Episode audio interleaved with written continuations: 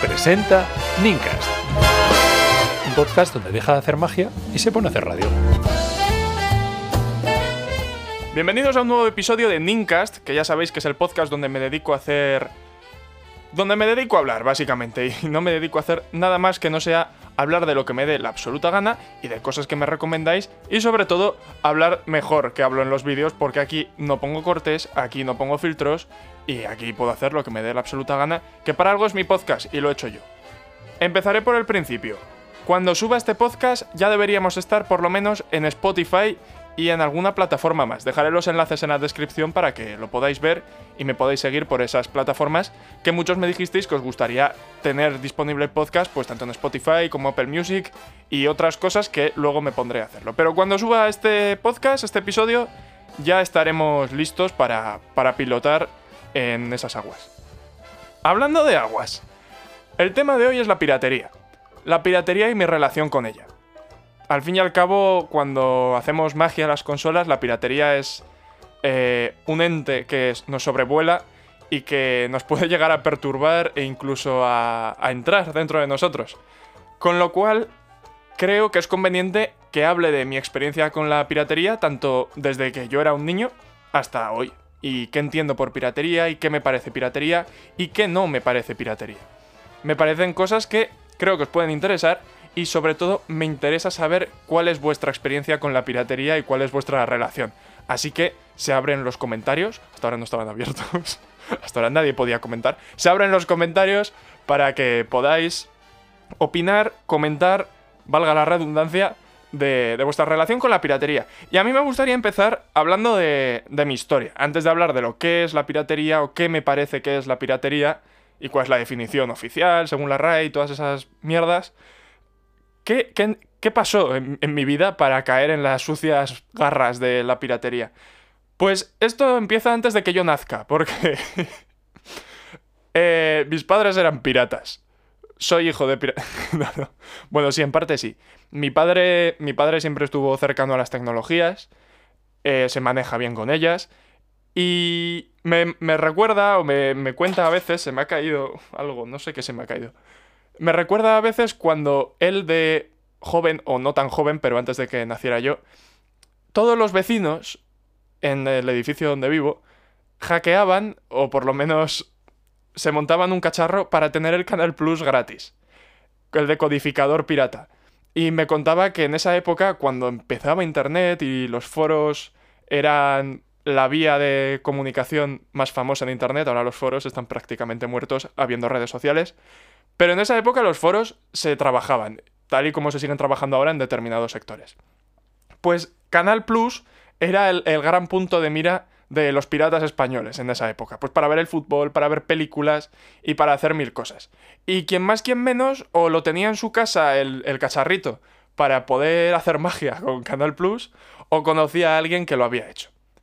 A partir de aquí nazco yo. Y a partir de aquí siempre ha estado en mi recuerdo, en mis recuerdos de más pequeño, que en mi casa había una Nintendo DS rosa, que compramos además, bueno, compramos, se compró antes de que naciera yo, juraría, en un viaje a Andorra, no para evadir impuestos, sino, bueno, sí, probablemente para evadir impuestos, porque en Andorra, en esa época, ahora menos, pero en esa época las cosas estaban más baratas. Es frecuente ir a comprar tabaco y chocolate pues eh, gente como yo íbamos a comprar eh, cosas para cámaras o videojuegos. Ahora ya os digo que no merece la pena casi ir a Andorra si no vas de turismo. Pero había gente que iba de propio. Y en uno de esos viajes de turismo, mi padre encontró una buena, una buena oferta de Nintendo DS. Una Nintendo DS Elite de color rosa, la pequeña. De las primeras que hubo. Y acompañado a esa consola, recuerdo el, el estar siempre dentro de la consola, porque de ahí no salía, una tarjeta que hacía magia. Y era maravillosa y se llamaba R4. Y esa tarjeta tenía una tarjeta SD dentro, era, era cíclico, había una tarjeta dentro de una tarjeta y yo no sabía qué ocurría ahí. Pero yo sabía que si le pedía a mi padre un juego, podía llegar a tenerlo. Esto es algo que a mí me fascinaba, porque, jolín, no he comprado un juego de Nintendo DS en mi vida. Bueno, sí, sí que he comprado, ¿no? Pero, pero en regalos y cosas así o en ocasiones especiales. Pero habitualmente lo normal era entrar a ese menú que había 100 juegos o 50 los que hubiera y elegir pues entre el Mario Kart, el Super Mario Bros, el Animal Crossing, el Nintendo, poner trucos a los juegos, arrepentirme de poner trucos a los juegos porque a veces no podía seguir. En fin, mil cosas que, que empecé a disfrutar o por lo menos a experimentar con ellas de, de muy niño. Pasemos al siguiente, al siguiente hito de mi, de mi infancia, que es la Wii. Y es cuando entró la Wii en mi casa. Antes de conocer la Wii dentro de mi casa, eh, la conocía en casa de mis vecinos. Y, yo iba mucho. Bueno, cuando íbamos siempre jugábamos a la Wii y me lo pasaba genial. Y mi sueño era tener una Wii. Yo anhelaba tener una Wii. Porque me lo pasaba tan bien que quería tenerla en mi casa y poder jugar yo cuando quisiera y no tener que subir a casa de mis vecinos. Y unas buenas navidades en el año... No recuerdo el año, pero yo era pequeño. Era bastante pequeño. No sé si sería 2008, 2009, tornaría esos, esos años. Pues llega a mi casa una preciosa Wii de color negro. ¡Guau! ¡Qué color negro, chaval! Era espectacular. Y tal y como llegó ese 24 de diciembre para, para un Papá Noel, para unas Navidades, eh, el día 26 desapareció de mi casa. La consola venía con, con, el Wii Sports y el Wii Sports Resort, que eran los dos grandes juegos que a mí me encantaban. Me, gustaban mucho otros, como el Mario Kart Wii, que es probablemente el mejor Mario Kart de la historia, o el Mario Party también me lo pasaba genial. Pero el, Wii Sports es, tiene, tiene algo que, a mí me marcó y desde luego que es algo con el que quien más quien menos ha jugado al Wii Sports y lo ha disfrutado muchísimo. Pues bueno, yo eh, no pude jugar yo tenía el disco de, los Wii Sports, eran dos discos que venían, en mi casa, y lo máximo que podía hacer era leer el manual. Que esto es algo que se está perdiendo y me gustaría reivindicar. Que vuelvan los manuales de los juegos, por favor. Ese pasear a casa, desde la tienda de videojuegos hasta casa, leyéndote el manual. Luego contaré algo acerca del Pokémon Blanco, si me acuerdo. Bueno, la cuestión es que mi Wii desapareció de casa. ¿Por qué desapareció de casa? Pues porque mi padre eh, se la llevó a la tienda de un vecino que la devolvería a mi casa llena de magia. Y no solo magia, sino un, mazacote blanco debajo de la, de la Wii que para mí era donde la magia se hacía realidad. Y no dejaba de ser un chip. Se chipeó esa, esa Wii, tenía una pantallita, tenía un control y vino también un disco duro negro. En ese disco duro mi padre también podía meter, juegos como hacía en la, en la Nintendo DS. Y claro, era otra vez magia. Pero esta vez era mucho mejor, porque era la Wii. Y la Wii molaba más que la Nintendo. Por lo menos esos primeros días. Después ya se igualaron en, en nivel. ¿Qué pasaba con los juegos de Wii? Era algo más difícil que, que los juegos de Nintendo porque ocupaban muchísimo más.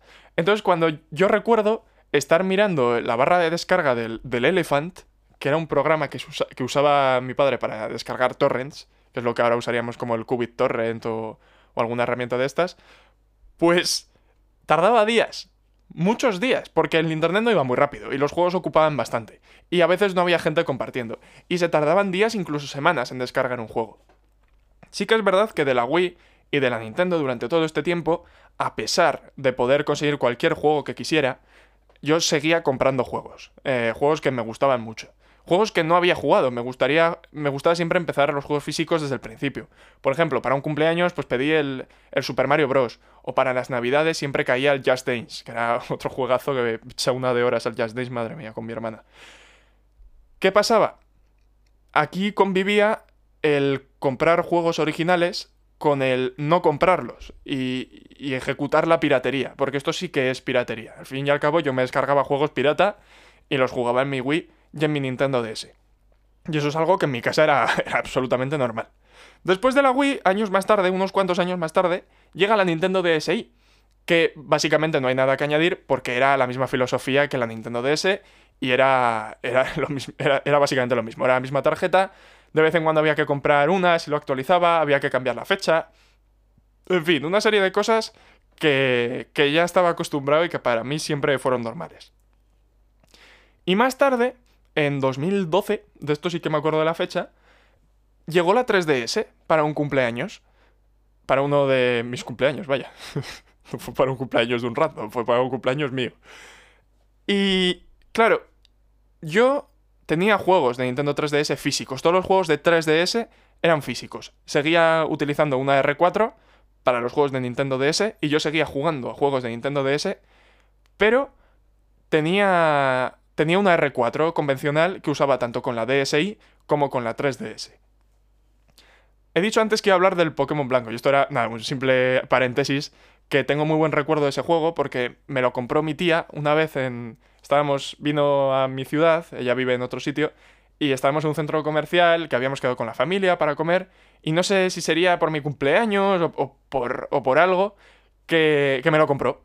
Y yo jamás hubiera confiado en que me lo comprara. Entonces me hizo especial ilusión eh, recibir ese juego y me hizo especial dolor las siguientes tres o cuatro horas que pasamos, pues porque esto era por la mañana y nos quedamos a comer en ese sitio y pasamos la tarde por ahí. Yo con el juego en la mano, que casi dejé las marcas de los dedos y el manual me lo pude leer 200 veces y alguna vez incluso en portugués, porque venían en los dos idiomas.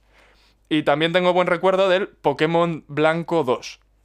Creo que era el blanco. Sí, me compré el negro. Bueno, me regaló el negro y después el blanco 2, que fue después de un examen de, de piano. Y también lo asocio a ese momento y son dos juegos a los que he echado muchísimas horas. Vale. Nintendo 3DS con R4 nos habíamos quedado.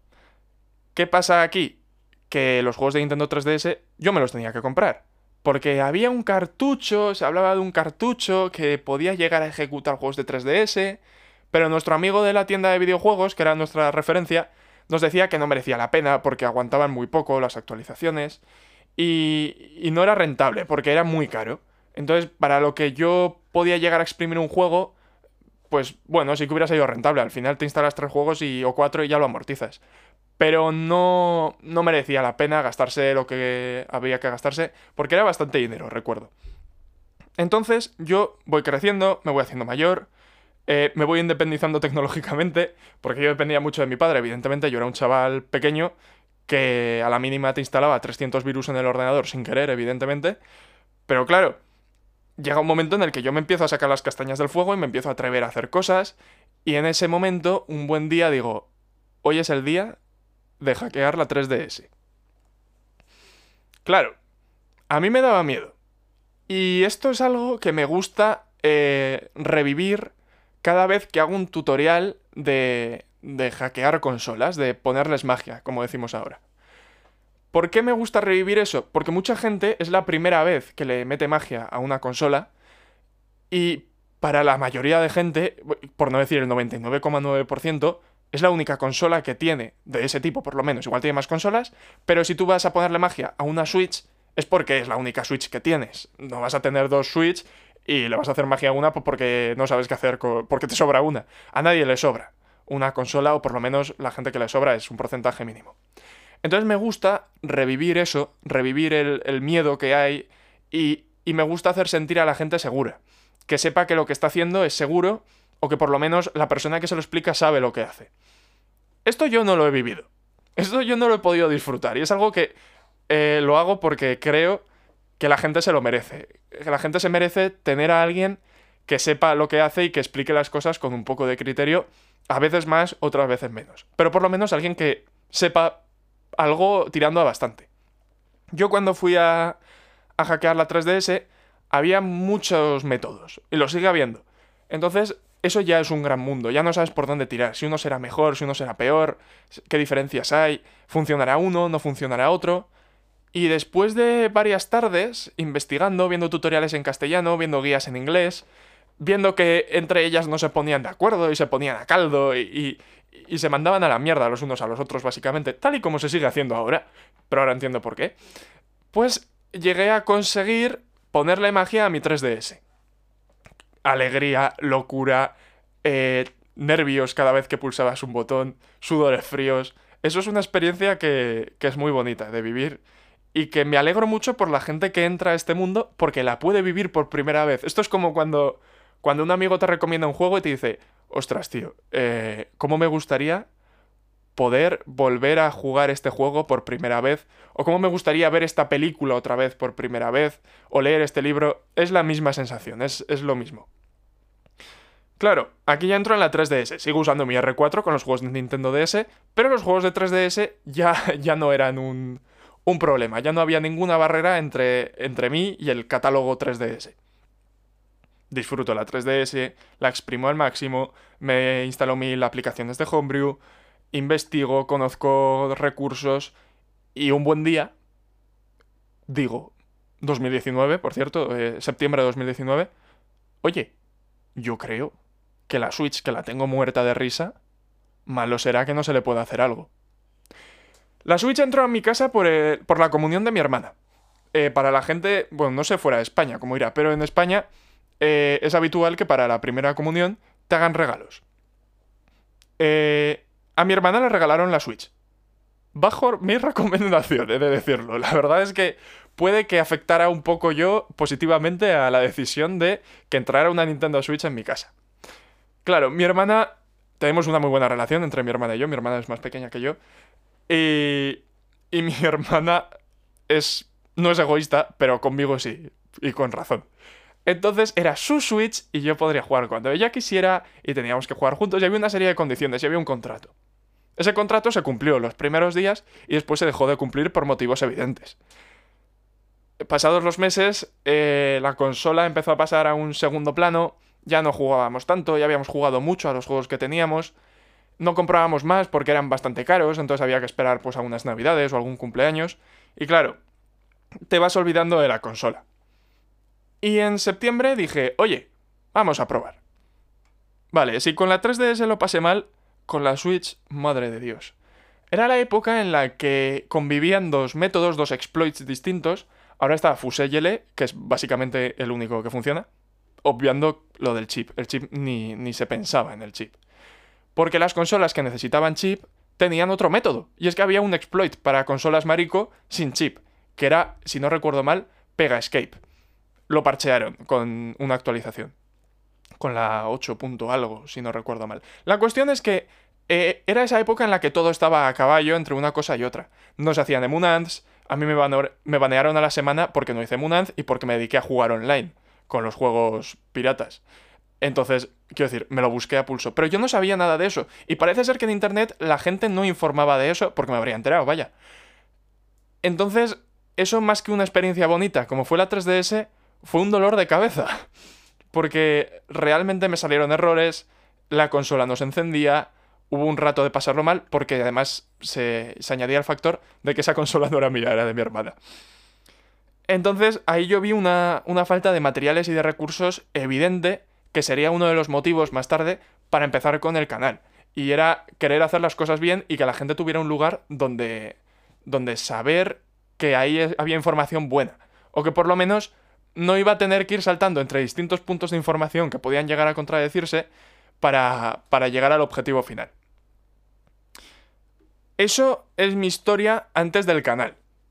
El canal empezó el 1 de enero de 2020, que también vaya fecha de mierda cogí yo para, empezar un canal porque los cumpleaños se juntan con, Año Nuevo y nadie está a tu cumpleaños, sino que están todos a Año Nuevo. Es como, como el que cumplía los años en verano y jamás lo celebró con los de clase.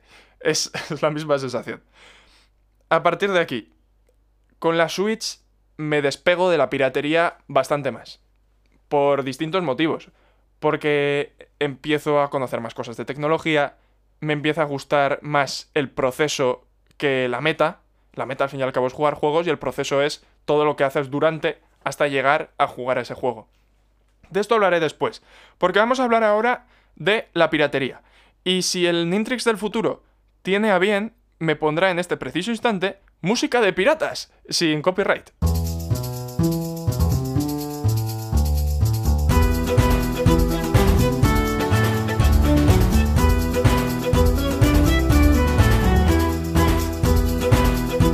Espero que la música sea buena porque tendría que haberla buscado antes de grabar, la verdad.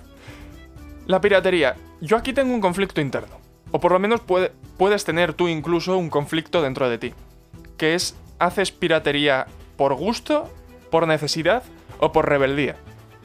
Partamos de la base de que por necesidad no debería hacerlo nadie. Es decir, comer es necesario, tener un techo es necesario, no pasar frío en invierno es necesario.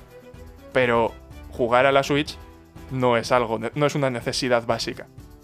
Desde luego que es algo que mucha gente le gusta y que lo tiene muy arriba en su, en su escala vital. Pero evidentemente, comer y dormir está bastante más arriba que jugar a la Switch.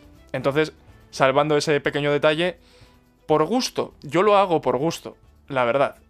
Eh, no tengo necesidad, yo puedo, tengo una economía en casa lo suficientemente buena como para poder permitirme algún juego al año. En mi casa, a ver, nunca ha faltado de nada, nunca ha faltado comida, nunca han faltado libros para estudiar, eh, nunca, nunca han faltado unas vacaciones. Ah, serían mejores o peores que las del resto de la gente, pero en mi casa se trabajaba mucho y para mantener una familia y sacar adelante a, un par de chavales como somos mi hermana y yo. Y puedo decir que a mí nunca me ha faltado de nada. Nunca ha habido caprichos. Esto es, esto es, esto es algo que pasa en mi casa. Que, a ver, todos los niños de pequeño, culo veo, culo quiero, ¿no? Veo ese juego, ostras, quiero ese juego. Veo a mi amigo que tiene esto, ostras, quiero eso. Era muy raro el día que, que realmente mis padres llegaban a ceder ante un capricho. Entonces, a partir de ahí, empecé a valorar lo que había, eh, yo veía el trabajo que se hacía en casa para traer dinero y claro, uno ve que gastarse 60 pavos en cada juego de la Switch es un esfuerzo, es un esfuerzo. A partir de ahí, pues se va a caballo mi, mi intención de la piratería entre el gusto, porque yo me lo paso muy bien haciendo todos los procesos, es algo que me encanta, que lo disfruto muchísimo, el, todo el proceso y no la meta de verdad que cuando yo hago vídeos para el canal, me lo paso bien haciendo vídeos y me lo paso bien haciendo el, proceso. Realmente yo no juego a la Switch casi. Tengo el Mario Wonder a medias desde hace ni se sabe cuánto tiempo. Eh, sí que es verdad que juego, evidentemente, porque soy un amante de los videojuegos. Pero soy más amante de los procesos mágicos que hay hasta llegar a jugar a un videojuego de manera pirata. Eh, es por eso que invierto más tiempo en el canal que en jugar. Realmente jugando ni soy un gran jugador, ni juego especialmente bien, ni le he echado muchísimas horas, pero sí que es verdad que conozco el mundo que hay antes de llegar a los juegos. ¿Y por rebeldía? Pues sí, pues porque al final, si te. Si ves que algo es posible, y en la tecnología, en los mundos de tecnología, muchísimas cosas son posibles, incluso pasando barreras que no se deberían pasar, eh, ves que si tú puedes, te sientes poderoso, sientes que eres capaz y que otra gente no, y buscas un poco eso, esa satisfacción de realizar cosas nuevas. Claro, eh, la piratería es una mierda. En tanto que para la, para la industria de los videojuegos. Estoy hablando ahora de piratería de videojuegos, pero esto se extiende a piratería de pelis, de música, de cine y de, y de más. En el mundo de los videojuegos se mueve muchísimo dinero. Es una industria que mueve muchísimo dinero mucha gente se dedica a eso, mucha gente vive de los videojuegos y necesitan que sus videojuegos se vendan para dar de comer a, su familia, porque es su trabajo. Entonces, la piratería es un mal para la industria. Aquí podemos plantear otro conflicto. No es lo mismo eh, perdón, no es lo mismo piratear un juego AAA como puede ser un Super Mario Odyssey, por decir algo, un juego que es Nintendo, puro Nintendo, que piratear un juego de un estudio indie. Un estudio independiente, un estudio indie, eh, suelen ser más, más pequeños, suelen ser más humildes, tienen menos capacidad económica y dependen más de qué tal vayan sus juegos, porque a lo mejor un mal juego los lleva a la bancarrota y a lo mejor un buen juego los dispara al éxito o por lo menos les permite seguir a flote. El mundo de los videojuegos es un mundo muy perro eh, para en la industria, cuando se dedica la gente a hacer videojuegos. Entonces es por eso que yo creo que sí que hay que apoyar al, creador independiente o a los estudios independientes más pequeños. Hacer piratería a esos juegos, a esa gente, me parece ser un ruin y un miserable y que encima de que son juegos habitualmente más baratos, que no valen los 60 euros que suelen valer los AAA de Nintendo, eh, estás ayudando mucho más a que alguien pueda seguir ejerciendo su profesión, que seguramente sea algo que le gusta y que podría estar dedicándose a otra cosa, pero porque le gustan los videojuegos, se dedica a eso, aunque gane menos y aunque lo pase peor. Entonces, habiendo hecho esta diferenciación entre piratear juegos originales de Nintendo y piratear juegos de, de estudios independientes, quiero hablar de lo que está haciendo Nintendo. Y es que Nintendo tiene un juego, lo saca, pasa un año, sigue valiendo el mismo precio. Pasan dos, sigue valiendo el mismo precio. Pasan cuatro, siguen valiendo el mismo precio. Ya han pasado seis y el Zelda Breath of the Wild, en la página de Nintendo, creo que sigue valiendo los 60 euros que valía. Y si no vale 60 euros, vale 55. Si a eso le sumas que Nintendo no suele hacer grandes ofertas habitualmente, ni rebajas como puede haber en PlayStation o en, o en Steam, las famosas rebajas de Steam, pero eso ya es, eso es otra liga, eso es una barbaridad. Si le sumamos a eso, el comprar juegos de Nintendo no es atractivo. Yo el otro día fui con mis amigos a una tienda de videojuegos y siempre me gusta ver los precios y ver qué tal van las cosas. Me sorprendí mucho, eh, sinceramente, de que el, el, Horizon, el juego de PlayStation, yo lo he jugado y me gusta mucho, ese juego estaba a 20, 28 euros, no llegaba a 30. Es un juego que es reciente, o por lo menos no es muy viejo, es de la PlayStation 4. Eh, y me parece que, y claro, que, cueste menos de 30 euros es que ha bajado de precio a la mitad, prácticamente. No sé cuánto valdría de salida, pero estoy seguro de que más de 60 euros valía. Y estamos hablando de un juegazo, y estoy seguro de que mucha gente que no lo haya jugado nunca, fechas como hoy, en, en Navidades ahora, después de tantos años, lo juegue. Porque es una oportunidad de comprar juegos más baratos. Entonces, muy bien por esa parte para PlayStation. También me gustaría felicitar a Xbox con todo lo que ha hecho con el Game Pass que es una opción muy buena para muchísima gente, pagar una suscripción mensual. Y bueno, los juegos no son tuyos y los tienes en digital y se pierde mucha poesía de, lo que es el comprar un videojuego, que es tener la caja, todo el... el ¿Cómo decirlo? No sé, no encuentro la palabra, pero la tengo en la punta de la lengua. Todo ese proceso, todo ese sacramento es casi sagrado. Ir a por la caja, abrirla, sacar el disco, limpiarlo un poquito con la camiseta meterlo y, empezar a jugar. todo eso es mucho más que, evidentemente, comprarlo digital. Pero, oye, el Game Pass es una gran opción y de precio sale bastante bien. Para muchísima gente, que juega muchísimos juegos distintos y le sale mejor tener una suscripción mensual que comprar un juego, exprimirlo al máximo y después comprarse otro. A mí me parece genial. Ahora, lo que no me parece genial es lo de Nintendo. Nintendo no te favorece a comprar juegos antiguos. Nintendo no baja los precios. Si a eso le sumamos que, bueno, yo aquí tengo una pelea, yo aquí tengo una pelea personal con el Pokémon Escarlata. Eh, me parece muy bien que, quiero decir, soy Nintendero, me habéis escuchado en mi vida, no he tenido una PlayStation en mi vida hasta hace unos pocos años. Eh, no he tenido una, una, Xbox nunca, siempre he jugado a Nintendo. Los gráficos de Nintendo no son los mejores. Y lo sé. Y lo sabemos todos los que jugamos a Nintendo. Y nos da absolutamente igual. Porque nos da igual, que decir, Wii Sports eran unos monigotes que eran prácticamente una pelota, un óvalo y dos esferas flotando alrededor, que eran los brazos, y tú imaginabas ahí una persona. Y los gráficos no son espectaculares, pero el juego sí que es espectacular. Y se puede jugar perfectamente. Ahora, el Pokémon Escarlata es un insulto. El, tema gráfico y el tema de rendimiento es un insulto de cara, de cara al, al consumidor y al jugador. Tan importante es tener un buen juego, como creo que podría haber sido el Pokémon Escarlata, tiene una historia espectacular, por lo que me han dicho yo no lo he acabado porque no pude, de verdad que me harté de ese juego.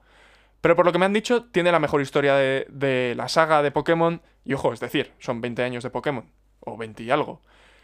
Eh, los Pokémon están muy bien hechos, el combate cada, cada edición mejora, o por lo menos cambia. Lo de que mejora sería discutible, pero no puedes dar un paso tan atrás con, con los gráficos. Pongamos un ejemplo. El Pokémon Blanco es un juego en dos dimensiones, con sprites que son prácticamente PNGs paseándose por la pantalla. Y es un juegazo. Y lo disfrutas perfectamente. ¿Por qué? Porque nada se interpone entre tú y el juego. En el Pokémon Escarlata sí. Las caídas de FPS te hacen irte del juego. Que no puedas ver más allá de 10 metros de distancia te, te hace que, que, se, que se rompa tu experiencia. Que se vea tan ridículamente mal unas cosas y otras cosas se vean bastante decente, hay un contraste ahí que dices, ostras, ¿y por qué no se ve todo bien? ¿Y por qué este mundo está tan vacío? ¿Y por qué habiendo lo que hay hoy en día en 2023, este juego no me está dando todo lo que me podría dar? Es por eso que me parece un insulto. Bueno, yo quería meter aquí el, la ofensa al Pokémon Escarlata y ya está.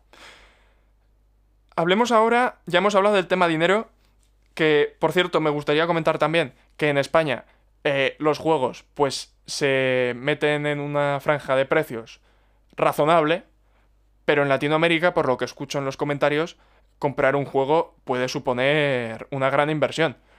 Básicamente por el cambio a dólares, por aduanas y por mil cosas de inflación y de economía de países, que yo no tengo ni idea porque no soy economista, yo, yo hago tutoriales, pero que evidentemente a la gente de muchos países latinoamericanos les afecta más.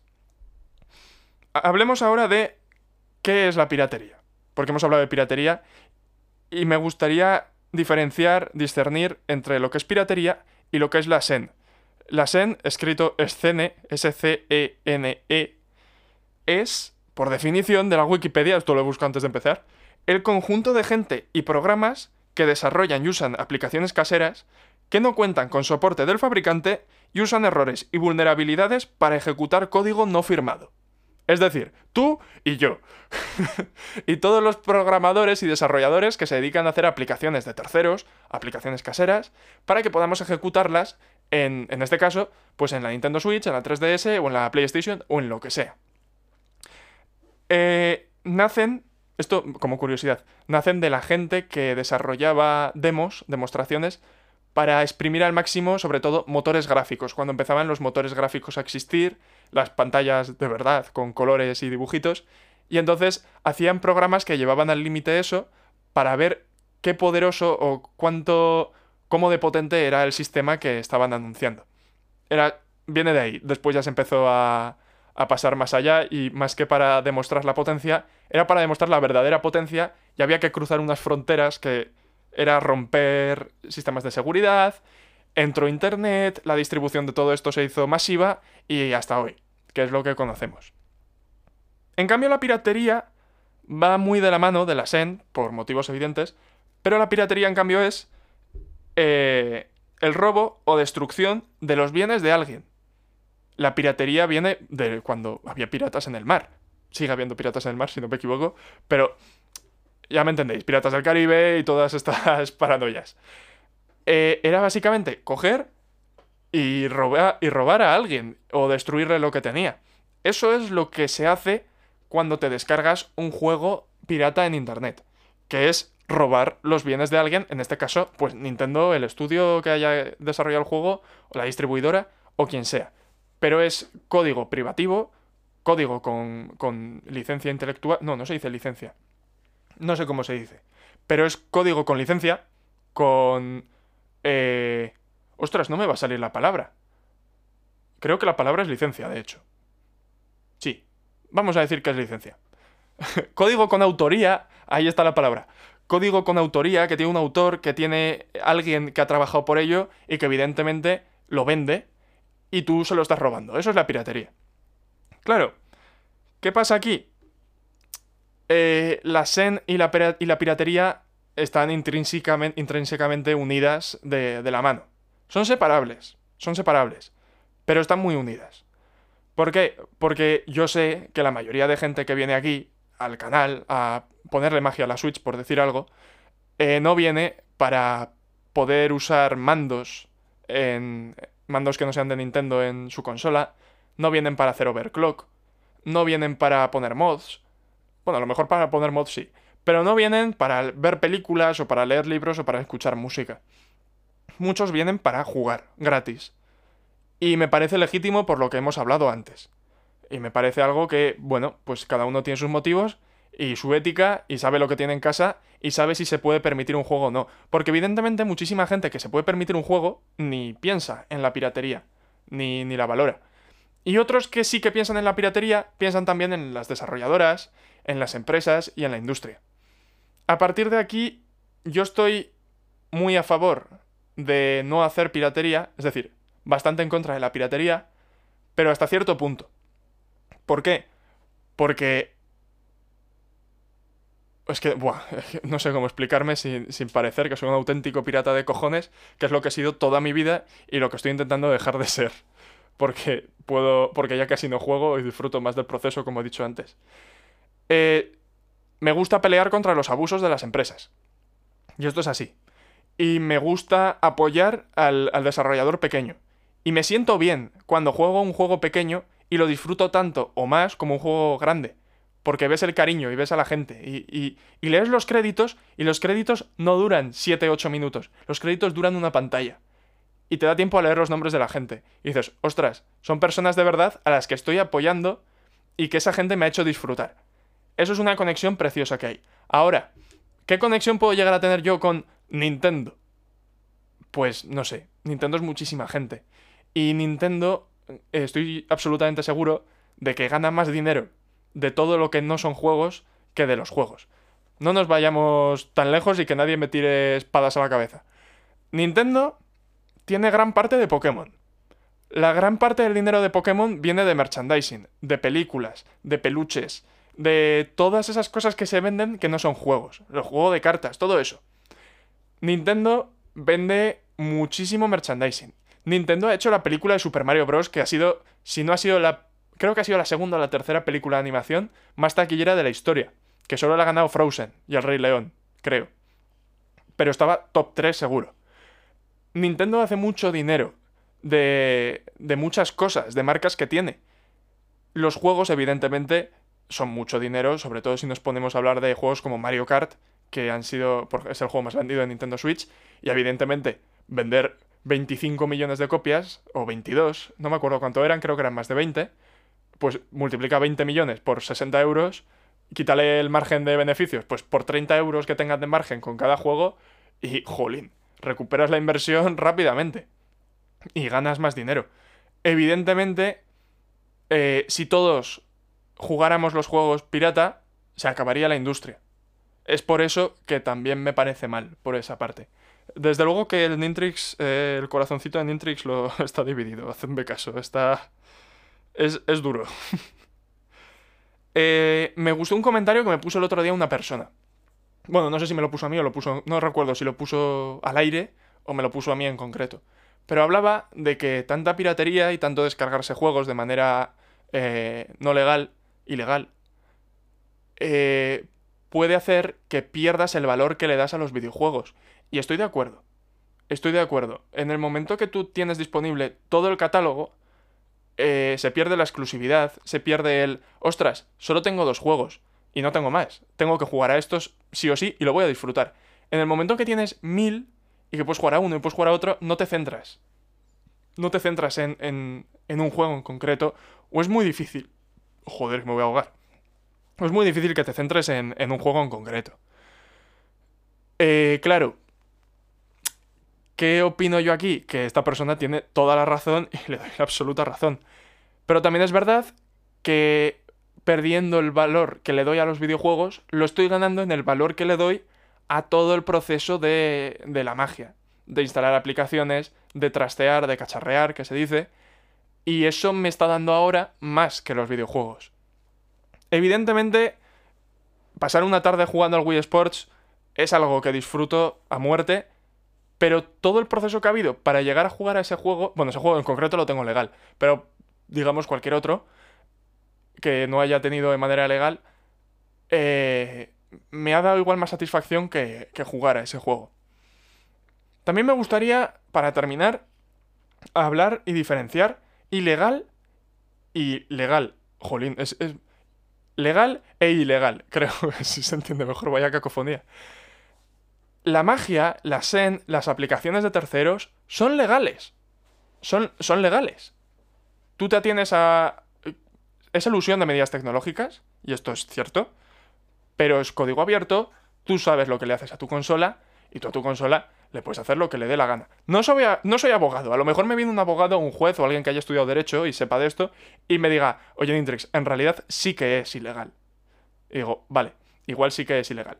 Pero yo no estoy haciendo daño a nadie. Dentro de instalar eh, aplicaciones de terceros. No me estoy metiendo en lo de descargar juegos pirata, ¿eh? Estoy hablando solo de instalar aplicaciones. No le estoy haciendo daño a nadie me banean de los servicios online, me parece bien. Es algo que yo, yo he firmado un contrato porque aceptas términos y condiciones y ahí viene que si modificas la consola de alguna manera, eh, se te baneará de los servicios online. Vale, me parece bien, cumplo mi parte del trato. Me he portado mal, me echas. Maravilloso. Sé que iba a pasar y ha pasado. Ya está. A partir de ahí no le estoy haciendo daño a nadie. Con, con, la con jugar yo con un mando de PlayStation en mi Switch. No le hago daño a nadie. ¿Nintendo ha perdido dinero porque no ha vendido un mando? Pues no, porque no habría comprado un mando de Nintendo. Probablemente habría comprado un mando de, de 20 euros o 30 euros, cualquiera que haya en Amazon. O unos Nixie o unos Ori o los que sean. Y entonces, claro, todo lo que conlleva eh, instalar cosas de tercero va a ser una potencial pérdida de dinero o de... sí, de, de ventas de la empresa matriz, que en este caso es Nintendo. Y eso me lo vais a poder decir siempre. Y es algo que ya sé que ocurre. Pero claro, eh, hay cosas que si no se hiciera magia, Nintendo probablemente nunca haría. Y es que se ha sacado mucho más partido desde la parte de la magia a la consola que desde Nintendo.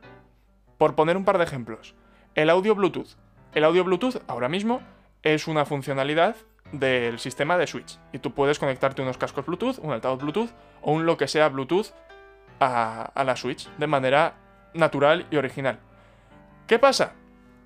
Que, claro, hasta que esto ocurrió, los mágicos, los magos, los, piratillas también, podíamos hacerlo porque había aplicaciones que te lo permitían. El, hardware de la consola te lo permitía y la gente desarrolló aplicaciones para poder usar esto, para poder disfrutar de esta funcionalidad que se podía lograr. No hemos hecho nada raro, hemos instalado una aplicación y hemos podido escuchar eh, el audio de la consola por unos cascos Bluetooth de manera absolutamente normal. Aquí no le estás haciendo daño a nadie porque tú estás añadiendo una funcionalidad. Y aquí nadie me puede decir que no. Eh, yo creo que no le haces daño a Nintendo escuchando su juego por cascos Bluetooth antes de, evidentemente de que, de que ellos lo pusieran de, de manera nativa. Y por poner otro ejemplo, los temas de la consola. La Nintendo Switch no tiene temas. Miento. Sí tiene temas. Tiene el tema claro y tiene el tema oscuro.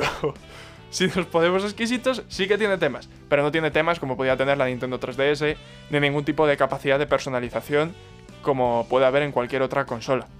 Es por eso que se han desarrollado aplicaciones mágicas para instalar temas a la consola. Y esto no es... No es algo que le haga daño a Nintendo. Nintendo no está dejando de vender nada. Nintendo probablemente incluso haya vendido bastantes consolas de gente que jamás se la hubiera comprado, pero que se la ha comprado buscando hacer magia. Eso probablemente sea un porcentaje bastante pequeño, pero yo me creo que eso haya ocurrido. A partir de aquí, ya acabo. ¿Qué, ¿Qué, nos quedaría de hablar? Pero esto es para otro episodio. La emulación. Los temas de emulación esto como introducción de... No sé si el siguiente episodio, no sé de qué hablaré, pero esto será un tema del que hable en el futuro. Y es que yo no puedo jugar a todo el catálogo histórico de Nintendo de manera legal. No hay manera. No hay juegos que existen que si yo quiero jugarlos, eh, no puedo. De una manera absolutamente legal y sin descargarme nada pirata de internet. No puedo. Y eso es algo que habría que mirar. Y es algo que otras empresas están gestionando mejor, como puede ser PlayStation por decir, bueno, Sony, por decir algo. A partir de aquí, eh, jolín, 42 minutos de, podcast. Y yo que pensaba que esto iban a ser intervenciones cortitas. Eh, espero estar ya en bastantes plataformas de podcast, si no, tiempo al tiempo. Eh, dejadme en los comentarios qué os ha parecido.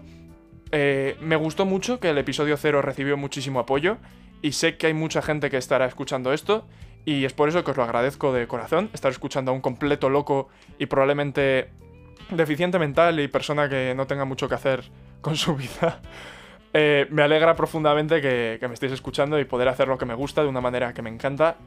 Y simplemente eso, agradecerlo.